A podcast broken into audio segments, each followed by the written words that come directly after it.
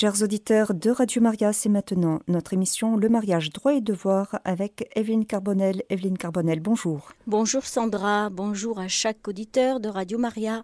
Ah, je vais faire un petit rappel sur les deux dernières années où nous avons parlé du mariage, du mariage en général et du mariage particulièrement dans le droit canonique. Bien sûr, j'avais précisé ce que revêt le mariage dans le droit canonique. C'est une alliance, c'est un contrat, c'est aussi bien sûr un lien juridique et aussi un chemin de sainteté. À ce sujet, j'avais évoqué le mariage de la Vierge. Et ce qui est au cœur du droit matrimonial, en fait, dans le cas du mariage, c'est le consentement. Donc, de ce consentement émanent bien sûr des défauts de consentement et des incapacités. Tout cela, nous l'avons traité par rapport aux causes de nullité de mariage, sachant que le mariage est une institution naturelle instituée par le Christ comme sacrement. Donc euh, nous avons vu cette gravité, c'est-à-dire ce que revêt ce sacrement de mariage qui est très particulier parce que ce sont, je le répète, les époux qui se donnent ce consentement au moment au moment, de, ben, au moment du mariage, c'est eux qui prononcent les paroles qui font qu'il y a consentement, qu'il y a euh, sacrement de mariage. Nous avons vu justement ce qui concerne, c'est euh, au moment de ce consentement, avant le consentement et après le consentement, qu'est-ce qui se passe quand on traite des causes de nullité? Donc, on regarde s'il y a des causes de nature psychique, on regarde euh, s'il y a eu exclusion, tout cela nous l'avons évoqué et d'autres causes. Nous avons aussi évoqué l'année dernière la dissolution du lien, parce que sous certaines conditions, un mariage peut être conclu, mais il peut être dissous aussi dans la mesure où il n'est pas, je le répète, sacramentel. Un mariage sacramentel, vous voyez, je reprends les bases, c'est un mariage entre deux baptisés, sachant qu'à l'Église catholique, on peut se marier entre un baptisé et un non baptisé. Donc ce n'est pas un mariage sacramentel. Nous avons vu aussi euh, ce que revêt un mariage conclu et non consommé. Et nous allons voir euh, aujourd'hui du côté de la préparation au mariage, avant de parler sur d'autres sujets aussi très pointus mais très intéressants, euh, le sujet de la convalidation des mariages nuls, ce qui s'appelle aussi la sanatio, et nous verrons aussi les mariages secrets. Donc voilà à peu près le programme euh, de cette année. Et donc, il convient d'exposer des aspects d'une grande importance pratique et pastorale, donc aujourd'hui, qui concernent la phase de préparation au mariage et la détermination des critères à prendre en compte au moment de l'admission des, personnes qui contractent le mariage, pour que cette célébration soit valide et licite. Le droit canonique ne se réduit pas à déterminer les conditions pour la validité ou les causes susceptibles d'entraîner la nullité d'un mariage, mais il fixe aussi les conditions pour la licéité du mariage, et même, étant donné le caractère éminemment pastoral de, ce que veut l'Église, la formation et la préparation appropriée au mariage. Immédiatement après, donc il y a les canons sur le mariage que je vous avais précisé, le canon 1055. Il y a d'autres canons par la suite qui sont consacrés à la présentation des notions fondamentales. Et donc le législateur canonique a introduit tout un chapitre au soin pastoral qui a été prolongé par des, euh, des informations, des directoires.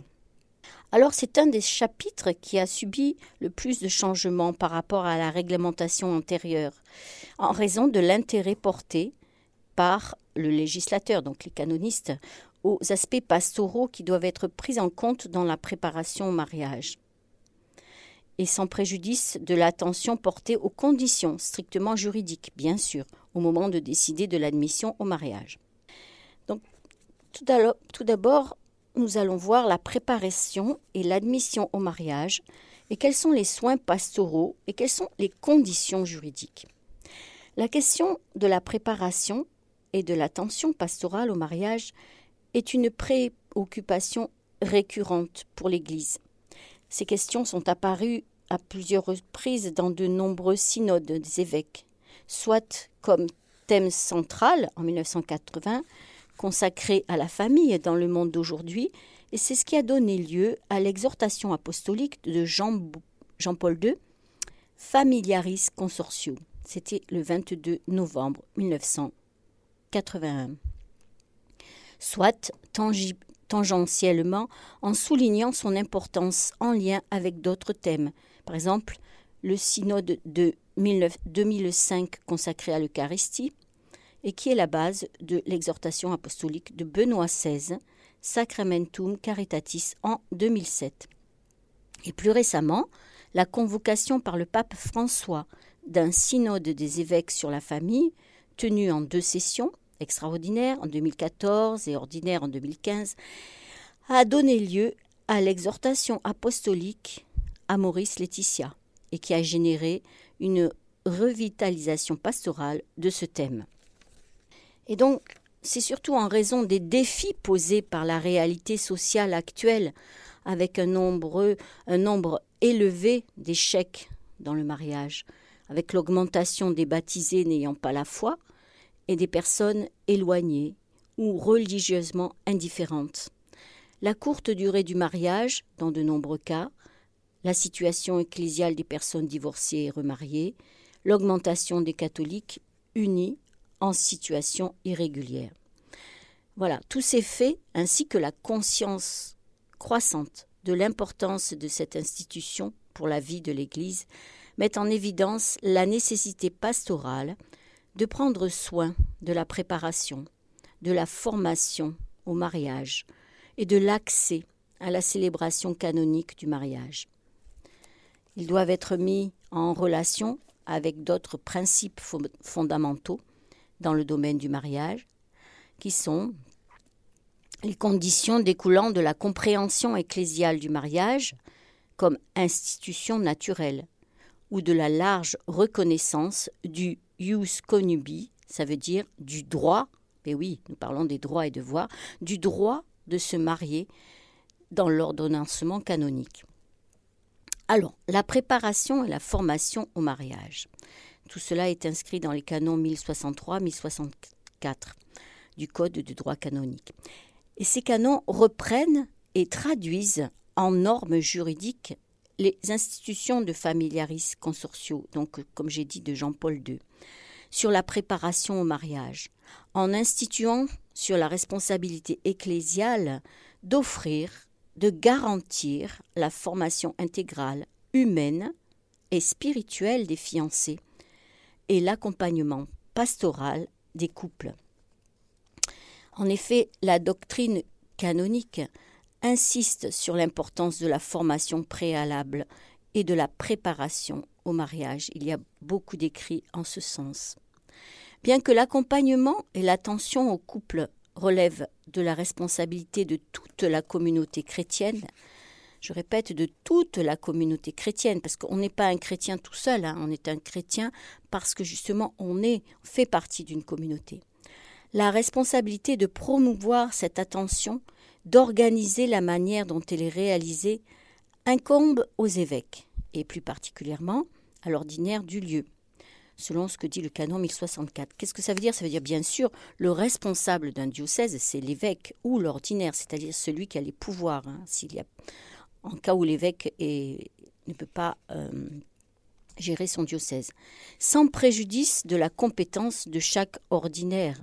Il existe souvent des directoires, des normes dans ce domaine qui sont édités au niveau des conférences des évêques. Oui, euh, euh, il y a, selon, selon, bien sûr, là on parle de l'Église universelle, hein, donc chaque pays, chaque diocèse peut avoir des normes, enfin pas chaque diocèse, pardon, chaque conférence des évêques. Et il y a un directoire, effectivement, qui est toujours en, cours, justement en France, sont en train de le, refaire, de revoir, euh, justement à propos de l'évolution de, de, la société, mais d'une forme un peu négative, dans le sens où les personnes ne savent plus ce que veut dire un mariage à l'Église. Et, ces directoires, donc ces, indications, on va dire, ces, ces, règles, ces lignes de conduite, reproduisent le schéma de justement cette exhortation familiaris consortio, de la préparation lointaine, proche et immédiate. Et ce canon qui parle de euh, familiaris consortio euh, distingue plusieurs étapes dans ce processus. Alors, quelles sont ces étapes? D'abord, la formation graduelle de tous les fidèles, des enfants aux adultes, par des actions catéchitiques appropriées, dans lesquelles on contribue à la formation humaine intégrale de la personne. Et on présente le mariage chrétien en proposant toute sa richesse et sa beauté. Bien sûr, on ne ne l'édulcore pas du tout. On, montre qu'il y a aussi que cette formation n'est pas exempte, enfin que ce mariage n'est pas exemple de difficultés, et cette vie chrétienne non plus. Ensuite, après la formation graduelle de tous les fidèles, donc qui se fait dès l'enfance, hein, il y a la préparation spécifique au mariage, donnée aux fiancés qui ont déjà en vue un futur mariage. Je dis qui ont déjà en vue un futur mariage, mais je précise qui n'ont pas forcément la date du mariage. Et ça, je reviendrai dessus parce que ça, c'est très dangereux de poser une date de mariage. Bien que ce soit la société actuelle qui, euh, qui mette la pression en ce sens. Bien que parfois d'autres programmes ou modes de formation plus complets soient offerts, cette préparation immédiate se fait généralement par des cours de préparation au mariage, quelques catéchèses ou causeries, de durée modérée, qui s'adresse à ceux qui s'engagent à se marier dans un futur proche et qui, en principe, devraient avoir lieu dans les derniers mois et, semaines précédant le mariage. Ceci est établi dans le cas par exemple espagnol, reprenant ce qui est indiqué dans Familiaris Consortio, quant à la durée des cours, le directoire établit que la durée minimale de ces catéchèses ne doit pas être inférieure à dix thèmes ou sessions. Donc ça, c'est dans une indication qui se trouve dans les conférences d'évêques espagnoles. Il indique aussi leur contenu essentiel, bien que celui-ci soit de la compétence de chaque diocèse. En France, les orientations pastorales de la conférence des évêques de France, en date du 9 novembre 2002, prévoient ceci. Une, au numéro 4, une préparation, si possible, commune pendant l'année qui précède leur mariage. Donc, vous voyez, en France, euh, on adoucit la chose. On dit si possible commune. Voilà. Toutefois, compte tenu de la complexité du discernement et de la nécessité d'être conscient des obligations, des droits, des devoirs et des engagements que les époux assumeront au moment de contracter le mariage, il semble qu'il serait plus opportun de faire cette préparation un peu plus en amont, en permettant aux époux de porter, avec une plus grande liberté et une plus grande considération, leur jugement délibératif sur l'opportunité de contracter le mariage et sur les implications que cette démarche comporte. Pourquoi ceci est précisé? Bien ça, c'est justement le point de vue des juges, des canonistes qui, ont à traiter des causes de nullité et qui se rendent compte que justement, si on retrouve ces, dossiers, ces causes euh, dans des procédures. Euh, c'est vraiment dommage de, ne pas avoir discerné que la personne n'avait pas porté ce jugement délibératif euh, opportun avant de contracter mariage et donc s'est engagé sur une voie qui, ne pouvait pas euh, fonctionner.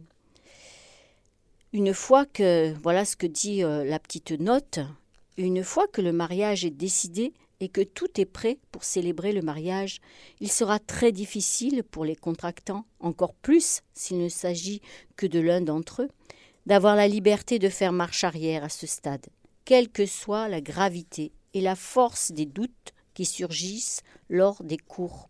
Il serait donc opportun de laisser un délai plus long entre les cours et la célébration du mariage. En effet, dans le même directoire du diocèse espagnol, il est affirmé que cette préparation immédiate vise avant tout à donner aux contractants une connaissance plus approfondie des obligations découlant du mariage.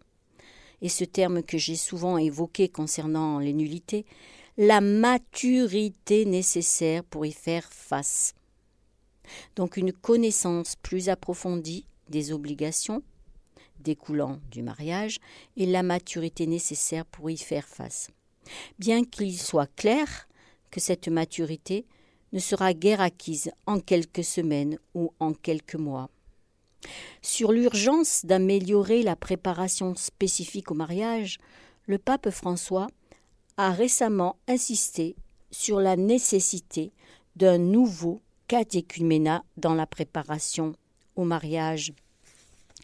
Conformément aux souhaits des pères du dernier synode ordinaire, il est urgent, il est urgent d'appliquer ce qui a déjà été proposé dans l'exhortation Familiaris Consortio, à savoir que de même que pour le baptême des adultes, le catéchuménat fait partie du processus sacramentel, de même, la préparation au mariage doit devenir partie intégrante de toute la procédure sacramentelle du mariage. Et cela comme antidote pour éviter la prolifération de célébrations de mariage nulles ou inconsistantes c'est inconsistante, pardon. C'est le pape François qui disait ça dans un discours à la Rote romaine en janvier 2017.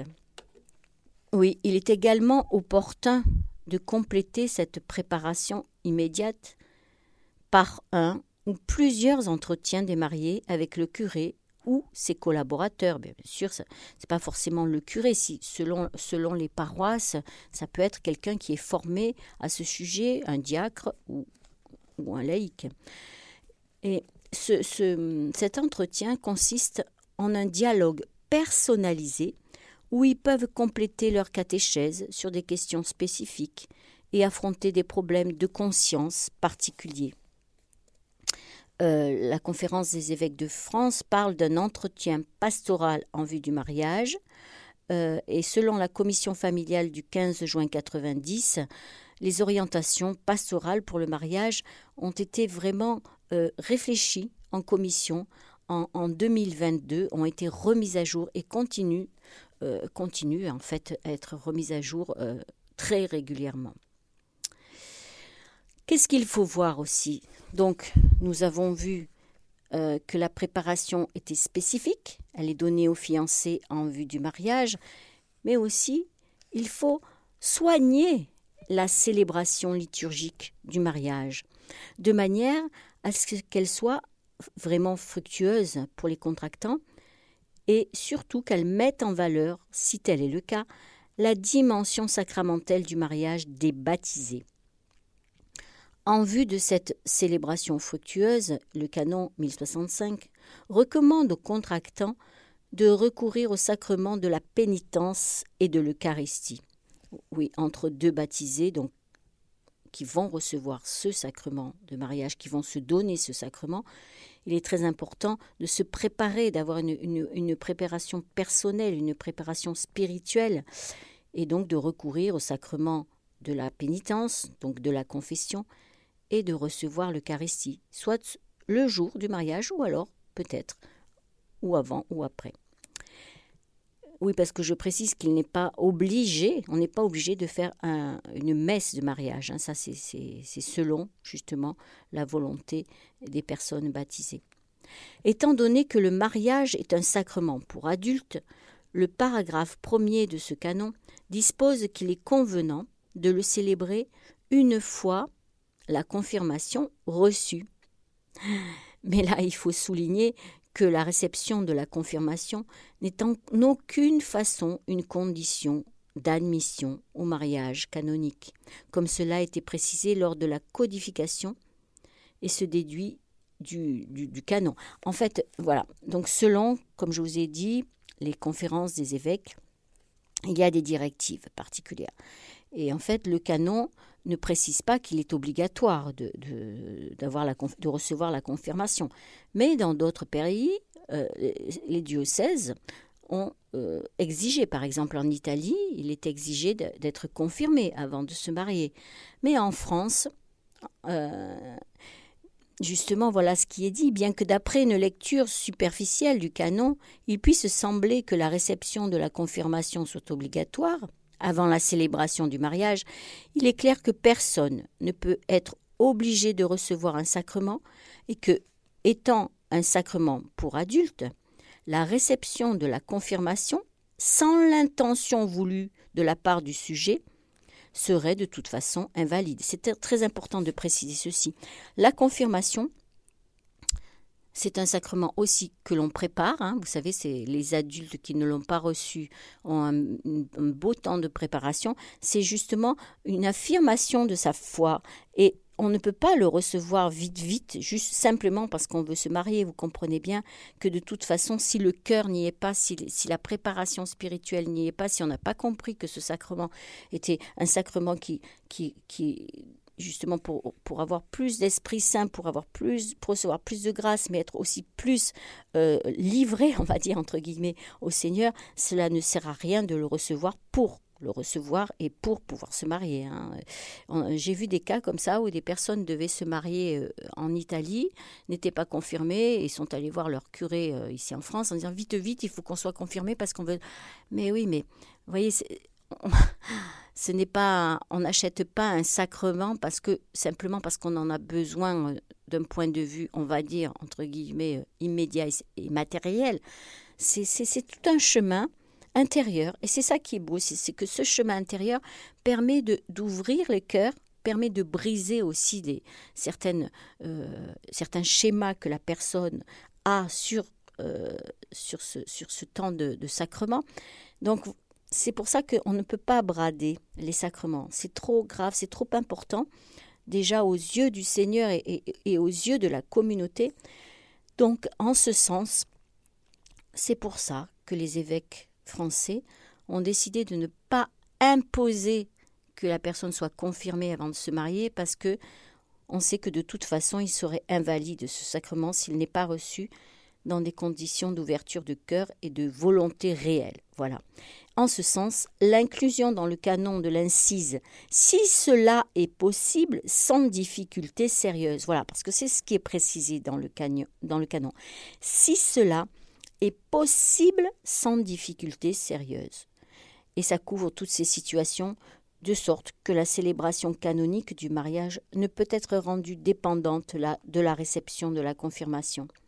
Cela a été expressément reconnu lors de la codification, en soulignant que la confirmation n'est pas une condition absolue pour contracter le mariage.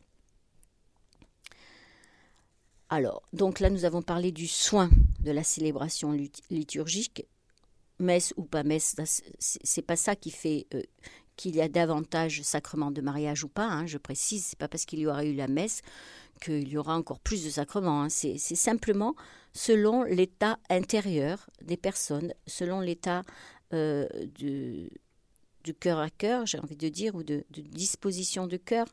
Euh, de se laisser conduire, de laisser conduire son, couple avec le Seigneur ou pas, ou de vouloir cheminer aussi. Hein. Voilà.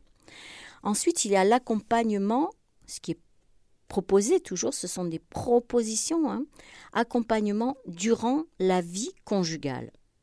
Parce que c'est précisé effectivement dans, dans un canon pour affirmer l'importance d'un accompagnement pastoral constant et d'un soutien aux couples mariés dès le début, qui aide les époux à découvrir, à approfondir leur vocation au mariage, et qui les aide surtout hein, à affronter les moments difficiles de leur vie commune. Mais ce soutien, effectivement, est exigeant.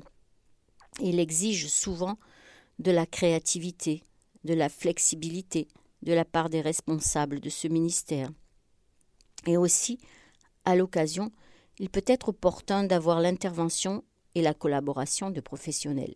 C'est ce qui est précisé dans la note de, bas de page. Effectivement, il y a beaucoup d'initiatives en ce sens pour la préparation au mariage. Elles sont très nombreuses, très variées. On peut citer par exemple le parcours alpha. Et, notamment, j'ai pu, j'ai pu voir euh, ce que ça, en ayant participé à ces parcours, ce que ça peut procurer de positif chez les personnes, surtout ce que ça peut procurer de prise de conscience euh, de sa propre euh, réalité, de sa propre vie. Quel est le sens de ma vie, mais aussi est-ce que je suis prêt, est-ce que vraiment je veux m'engager dans le mariage tel que demande l'Église, parce que c'est ça en fait. Est-ce que je veux me marier à l'Église? Pas simplement, c'est une très grande question, pas simplement parce que c'est la tradition, pas simplement parce que c'est joli, mais aussi parce que je veux me rapprocher du Christ, je veux me rapprocher de ce que demande l'Église pour le mariage. Et donc j'ai pu voir aussi des cas, effectivement ça existe, où, le couple qui, voulait se préparer au mariage a pris conscience, l'un des deux ou les deux, c'est mieux quand c'est les deux, mais bon, a pris conscience que, eh bien, finalement, il fallait peut-être attendre plus longtemps avant de prendre la décision de se marier. Peut-être il y avait encore des, des zones d'ombre, on va dire comme ça, euh, qui, qui, qui, qui, faisaient que c'était pas encore un engagement total. La prise de conscience, vous voyez, est très importante, surtout avant le mariage. Et surtout quand on ne pose pas de date butoir en disant voilà, je viens voir, mettons, le curé ou je viens m'inscrire au secrétariat parce que moi, euh, nous sommes, mettons, au mois de juin, je me marie en octobre. Ben non, mais c'est c'est pas comme ça que ça se passe. Et en fait, il y a des personnes qui le prennent très mal parce qu'elles se disent mais comment? Moi j'ai déjà tout prévu et puis en plus octobre pour moi c'est une date très importante parce que ma grand-mère en octobre c'est là qu'elle est morte et que je suis venue dans l'église. Enfin vous voyez, il y a beaucoup de raisons affectives et qui sont respectables, d'accord? Mais ce ne sont pas des raisons suffisamment profondes et suffisamment on va dire honnêtes dans le fait où qu'est-ce que c'est qui est le plus important dans un engagement au mariage? Qu'est-ce qui est le plus important? Est-ce que c'est parce que je, veux par, euh, bon, par affectivité euh, poser cette date? Ou est-ce que c'est parce que justement je veux vraiment, véritablement m'engager avec cette personne, même si j'ai déjà un enfant, peu importe, est-ce que je sais ce que ça veut dire de s'engager à l'Église Ce n'est pas, euh, comment dire, pour se mettre davantage de chaînes mais au contraire, c'est pour recevoir cet, euh, engagement qui peut m'aider, qui peut me soutenir et qui est surtout, comme je l'avais dit au tout début des, des interventions, on ne se marie pas à deux, mais on se marie à trois, c'est-à-dire elle, lui et Dieu. Et si on ne comprend pas cela, le jour où le mariage aura des soucis et peut se briser, eh bien effectivement, comme me l'a cité il n'y a pas longtemps quelqu'un, le miroir se brise. Et qu'est-ce c'est très joli, hein, le miroir se brise et qu'est-ce qui reste? On ne peut plus le recoller ce miroir parce qu'il est brisé en mille morceaux. Donc c'est pour ça que pour les personnes qui sont qui, n'ont jamais entendu parler véritablement du sacrement de mariage, elles le peuvent le vivre comme euh, vraiment euh, une résistance énorme de l'Église, alors que c'est pour le salut de leur âme, c'est pour pour le bien de leur, de leur union et surtout de leur futur, de leur vie au quotidien. Parce que, comme je vous ai parlé, dans les causes de nullité de mariage, ce qu'on regarde, on regarde que l'échec, bien sûr, il ne vient pas dix ans après.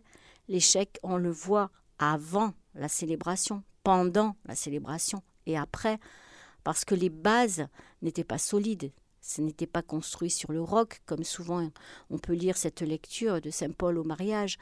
Euh, on ne bâtit pas voilà sur du sable parce que il faut et il est très important en plus à notre époque de bâtir sur le roc qu'est le Christ parce que sinon on n'a plus rien et on entend souvent dire, j'entends souvent dire, heureusement, toi tu as la foi, ben, tu as de la chance, parce que moi je ne l'ai pas, et dès qu'il y a une épreuve, on s'écroule. Et en fait, il faut demander cette euh, grâce, si on n'a pas la foi, de la recevoir. Chers auditeurs de Radio Maria, vous écoutez l'émission Le mariage, droit et devoir avec Evelyne Carbonel. Nous parlons aujourd'hui plus spécifiquement de la préparation au mariage. Evelyne Carbonel, nous avons une auditrice qui souhaiterait intervenir. Il s'agit de Soledad. Soledad, c'est à vous. Oui, merci. Bonjour. Bonjour, Alors, euh, j'ai une question. Euh, j'avais, j'avais déjà entendu, mais pour être clair, si une personne euh, veut se marier euh, avec euh, quelqu'un qui n'est pas catholique, il y, a, il y a un mariage ou il y a une bénédiction Alors, avec un, un non catholique ou un non baptisé, c'est pas pareil parce qu'on, euh, non, c'est-à-dire il est baptisé ou pas baptisé? Parce qu'on pas peut être- baptisé. pas baptisé du tout. D'accord. Donc, alors, on peut se marier à l'église et pour cela, comme j'avais dit, on, on demande, le- la personne qui est baptisée demande une disparité de culte, c'est-à-dire que l'Église autorise ou pas la personne à se marier à l'Église avec euh, la disparité de culte. Bien sûr, on vérifie qu'il n'a jamais été marié, voyez, on vérifie les conditions. Et comme je vous ai dit, Oui. une, une simple, enfin une simple, simple, c'est pas le mot, parce qu'en fait, le, le mariage, c'est le moment où on donne son consentement et on le donne dans une célébration qui n'est pas forcément, effectivement, le, le- la messe. hein, c'est en dehors de la messe. C'est, comme vous avez dit, une bénédiction. D'accord une- Mm. Quelle est la différence entre, on, euh, quand je vous ai demandé, vous m'avez dit, vous me dites pas catholique ou pas baptisé? Alors, alors bah, quelqu'un qui est catholique, euh, en général, il est baptisé, n'est-ce pas? Vous êtes d'accord? Oui, Bon, oui. mais on peut euh, ne pas être catholique et être protestant, être orthodoxe, ça veut dire être Ah. baptisé. Ça veut dire on peut être baptisé dans une autre religion. C'est ça que je voulais dire. Oui, je, je Ah, pas. yeah. Voilà. Hein?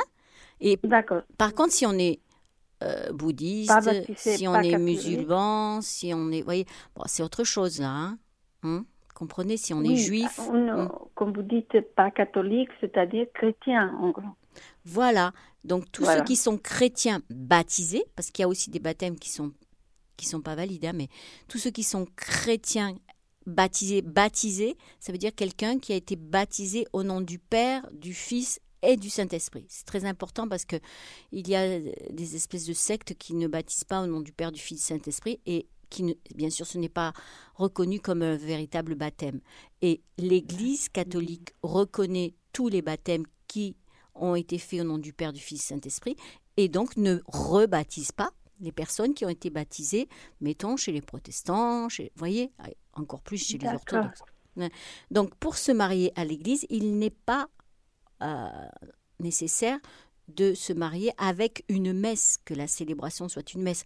Et c'est vrai que si on si on n'est pas pratiquant, ce n'est pas la peine de célébrer une messe. Et si on est pratiquant et que l'autre partie n'est pas pratiquante, ça, c'est à. Vous voyez, c'est tout ce soin pastoral qui est très important. C'est-à-dire qu'au moment de la préparation, il faut voir ce qui est de l'ordre du, du bien des âmes ou pas. C'est-à-dire que si la personne qui n'est pas baptisée fait un chemin, parce qu'elle a le droit aussi de faire un chemin qui peut prendre du temps, et si c'est bon pour l'autre partie qui est baptisée de célébrer une messe, ça c'est vraiment... C'est pour ça que c'est les entretiens de préparation au mariage les entretiens préliminaires sont très très importants parce que c'est au pasteur d'âme de, discerner ce qui est bon pour la personne. Vous voyez, c'est ça qui, qui, qui est très important, c'est qu'il n'y a pas un schéma à appliquer comme ça à chaque situation. Non, chaque situation est particulière. Peut-être vous avez un exemple d'une personne qui est pratiquante et qui veut se marier avec quelqu'un qui n'est pas pratiquant, c'est ça? C'est ça, c'est mon Mm. cas. Voilà. Donc, euh, voilà, j'avais j'avais demandé, et, euh, mais, mais bon, j'avais demandé euh, rapidement. Donc, il m'avait dit, on ne peut pas célébrer un mariage, c'est plutôt une bénédiction. Vous voulez dire C'est-à-dire, oui, on ne peut pas le célébrer avec une messe, vous voulez dire, hein c'est ça? Ah, c'est ça que, comme j'avais pas compris. C'est parce que le mariage sera forcément célébré, d'accord? Mais qu'il n'y aura pas de messe. C'est une bénédiction. En fait, ce qui fait que le- euh, un mariage est reconnu par l'Église, c'est au moment où les personnes, donc déjà sont préparées, hein, c'est pour ça que j'ai parlé de préparation Oui. au mariage, et ensuite se donnent ce consentement. Je te reçois comme époux, je te reçois comme épouse, ou alors c'est le prêtre euh, ou le diacre qui demande est-ce que vous voulez? Et on répond oui. Dans le meilleur des cas, parce que si on répond non, c'est pas la peine. Oui, voyez, voyez, voyez, pardon. Donc, euh, c'est une, c'est pas parce qu'il y a une, souvent on, dit ça une simple bénédiction, mais c'est pas le terme est, très très très mauvais parce que c'est la bénédiction du mariage, parce que le mariage est, est, fait par le consentement que se donnent les époux. Les époux. Voilà. Et après, comme je vous dis, il faut voir euh, ce que propose le pasteur d'âme, la personne qui vous prépare au mariage. Est-ce que c'est un prêtre? Est-ce que c'est un diacre? Voyez et, voir si, si votre futur conjoint, par exemple, il est d'accord pour que la messe soit célébrée et que toutes les conditions sont remplies, parce qu'il y a beaucoup de conditions. Hein. Je peux pas. Euh, vous voyez, c'est vraiment euh, personnel, personnel. Voilà. Après, est-ce que votre futur conjoint est hostile ou pas hostile à l'Église? Non, non, pas du tout. Pas du tout. Est-ce qu'il veut faire un chemin, par exemple? Non. Mais par exemple, il, quand, quand, quand, je vais à la messe, certaines fois, il, il, il, est avec moi à la messe. Mais après de, se faire, de là à se faire baptiser, mm. euh, et faire partie de l'Église, euh, je ne pense pas. Mm. Vous ne pensez pas. Mais ça, peut-être ça mériterait un, entretien individuel, c'est-à-dire lui tout seul qui parle avec la personne qui vous prépare au mariage, donc je ne sais pas si c'est le prêtre, le diacre ou quel... Pour, pour dire un peu qu'est-ce qu'il a au fond du cœur et pourquoi il ne veut pas, est-ce que c'est un barrage, est-ce qu'il fait partie d'une autre euh, religion? Non, non. Non, non. Donc, euh, euh, c'est la bonne terre, ça, où justement rien n'est planté pour l'instant. Donc, comme dit l'Évangile, peut-être qu'il lui faudrait un entretien particulier pour voir pour voir ce qu'il y a au fond de, ce, son cœur, si ça lui pèse euh, de venir avec vous, si ça lui pèse pas. Enfin, vous voyez, c'est vraiment l'entretien individuel qui est très important dans ces cas-là. Mais il n'y a rien qui soit perdu, hein. il n'y a rien qui soit fermé non plus. Oui, oui. D'accord. Si vous, ça vous tient à cœur de, euh, de, de, célébrer votre mariage durant la messe, ben, voyez avec la personne qui vous accompagne si cela est possible. Mhm. Voyez. D'accord. Et que votre futur, surtout, soit, soit bien écouté, bien pris, euh, qu'on prenne bien en compte ce qu'il veut lui, ce qu'il ressent et pourquoi il, il n'y tient pas. Il y a peut-être quelque chose là de ce côté-là hein, à creuser. D'accord. Voilà. Peut-être ça, ça, ça, ça va dépendre des si j'ai bien compris, ça dépend du couple et de la personne, après l'entretien, de la personne qui va faire la préparation. C'est ça. S'il va avoir une messe ou s'il va avoir une bénédiction malgré que l'autre personne est, est pas baptisée. C'est ça. pas catholique. Oui, parce que tout dépend ce qu'il a au fond de son cœur, parce que s'il n'est pas hostile, mais peut-être qu'il va cheminer et que ça sera très bien pour, vous, pour, pour tous les deux. Est-ce que, par contre, si ça le gêne vraiment que, que, la, mm. Que la célébration dure longtemps parce qu'il y a la messe, et qu'en plus, c'est ça aussi, vous voyez, il y a vraiment beaucoup de facteurs. Vous, vous allez communier, lui, il va pas communier. Donc, si vous vous mariez, c'est pour faire un une seule chair, d'accord? Donc à ce moment-là, c'est pas vraiment le bon moment puisque vous vous allez communier et pas lui. Donc euh, il y aura pas de, vous voyez, il y aura pas de communion réelle. Alors peut-être que après vous pourrez aller à la messe le dimanche d'après. Euh, si vous mariez mettons un samedi, vous pourrez aller le dimanche. Mais c'est aussi ce mariage, c'est vraiment le signe euh, de l'union des cœurs, des corps. Et, c'est vrai que si vous vous recevez la communion à côté de lui et que lui non, il va être béni par le prêtre, mais voyez, il faut, vraiment creuser quel est le sens profond que vous donnez à ce mariage, euh, une communion, une communauté de vie et d'amour. Et peut-être que vous pouvez communier, comme je vous dis, si vous mariez un samedi, vous communiez le lendemain pour pas que lui soit euh, mis de côté, en quelque mmh, sorte. Mmh, oui, d'accord. Mhm. D'accord. Mais ça, c'est. J'ai compris. Vous avez, voilà. Euh, parce que vous, vous y tenez. Je comprends si vous êtes pratiquante, vous y tenez. Ben, euh, oui. Bon. Mais et lui il faut vraiment tenir compte de lui, où il en est? savoir ce qu'il veut. Ouais, ouais, ouais, c'est ça. Est-ce qu'il va pas se sentir euh, en disant bon de toute façon moi plusieurs possibilités soit il va se dire bon moi j'y comprends rien elle communie d'accord mais voyez c'est son mariage aussi hein s'il accepte de se mhm. marier à l'église, c'est déjà énorme.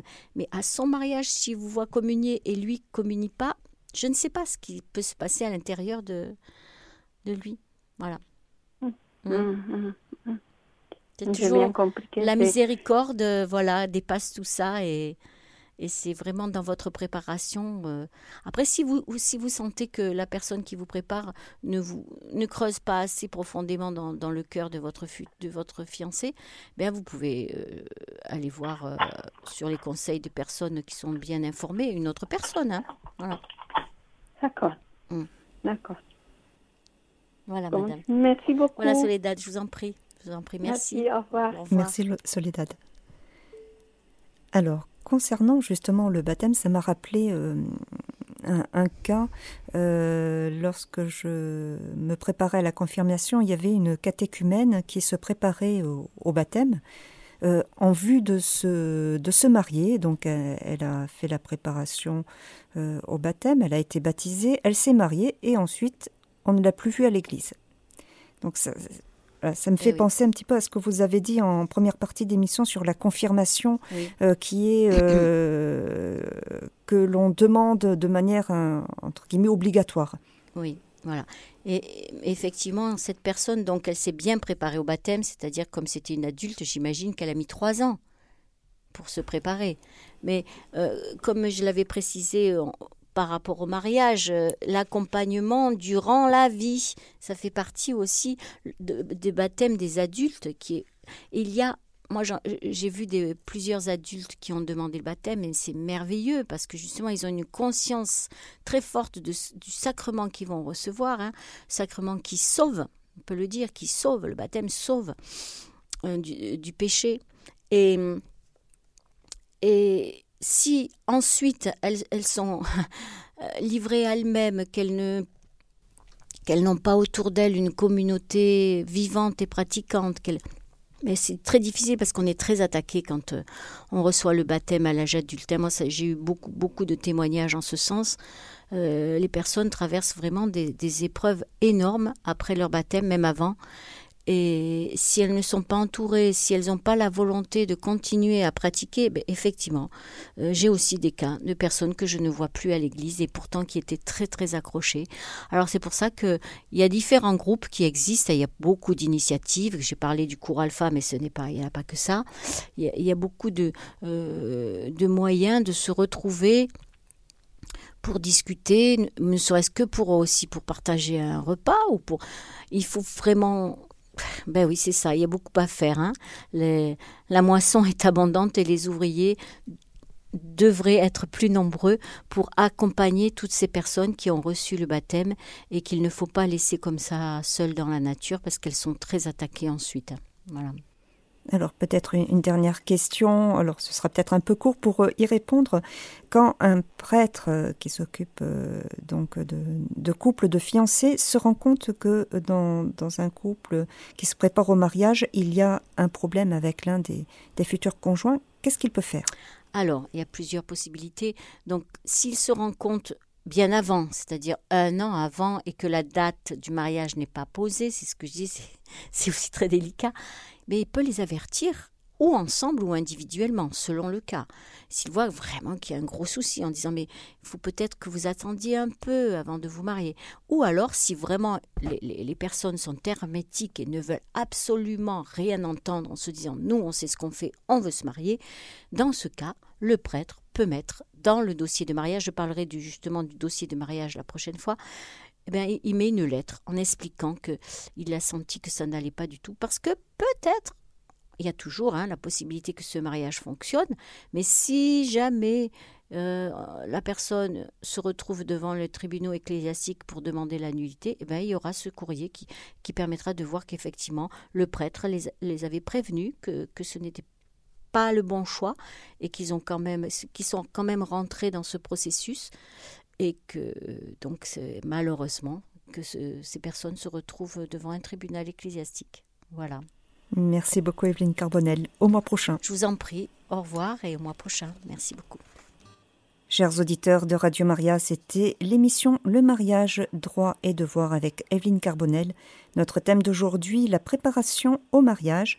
Et vous pourrez réécouter cette émission en podcast sur notre site internet www.radiomaria.fr.